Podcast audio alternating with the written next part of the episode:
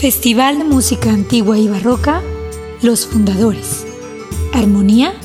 Arte y Sentidos.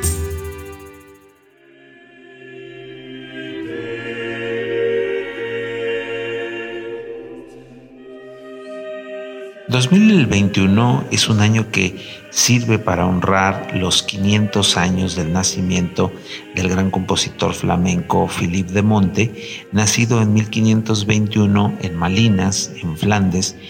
y que va a ser uno de los representantes más importantes de la música polifónica, de la música que ahora llamaríamos renacentista por su ubicación en tiempo, y de la cual Philippe de Monte será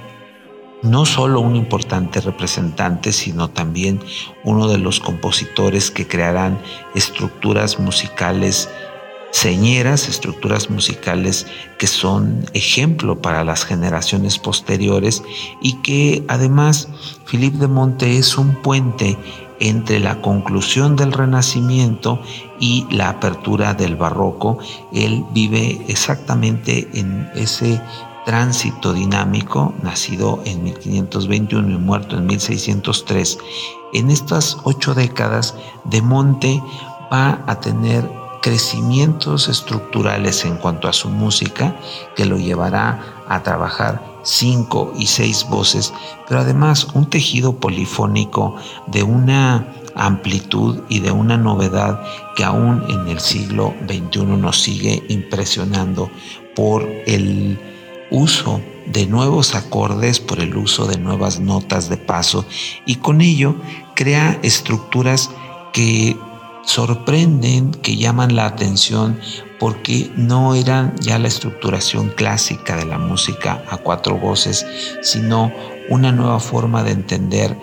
lo que llamamos acorde, el concepto musical más importante que es cómo se conjuntan estas voces y Philippe de Monte será uno de los autores más eh, señalados en este aspecto, su producción musical que se eleva a más de 1200 obras que implican alrededor de 1100 madrigales, 318 motetes o 38 misas,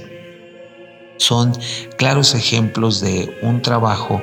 que denota el esfuerzo y la dedicación de un hombre que va cambiando con el tiempo, un hombre que nace en el momento más álgido de la polifonía flamenca y que lo va a llevar a cambios estructurales que están presagiando ya una nueva etapa musical que será el barroco. Y con estas eh, formas, Philippe de Monte va a tener una fama en su tiempo que lo llevará a ser honrado en un retrato en el cual aparece su divisa, nada sin esfuerzo.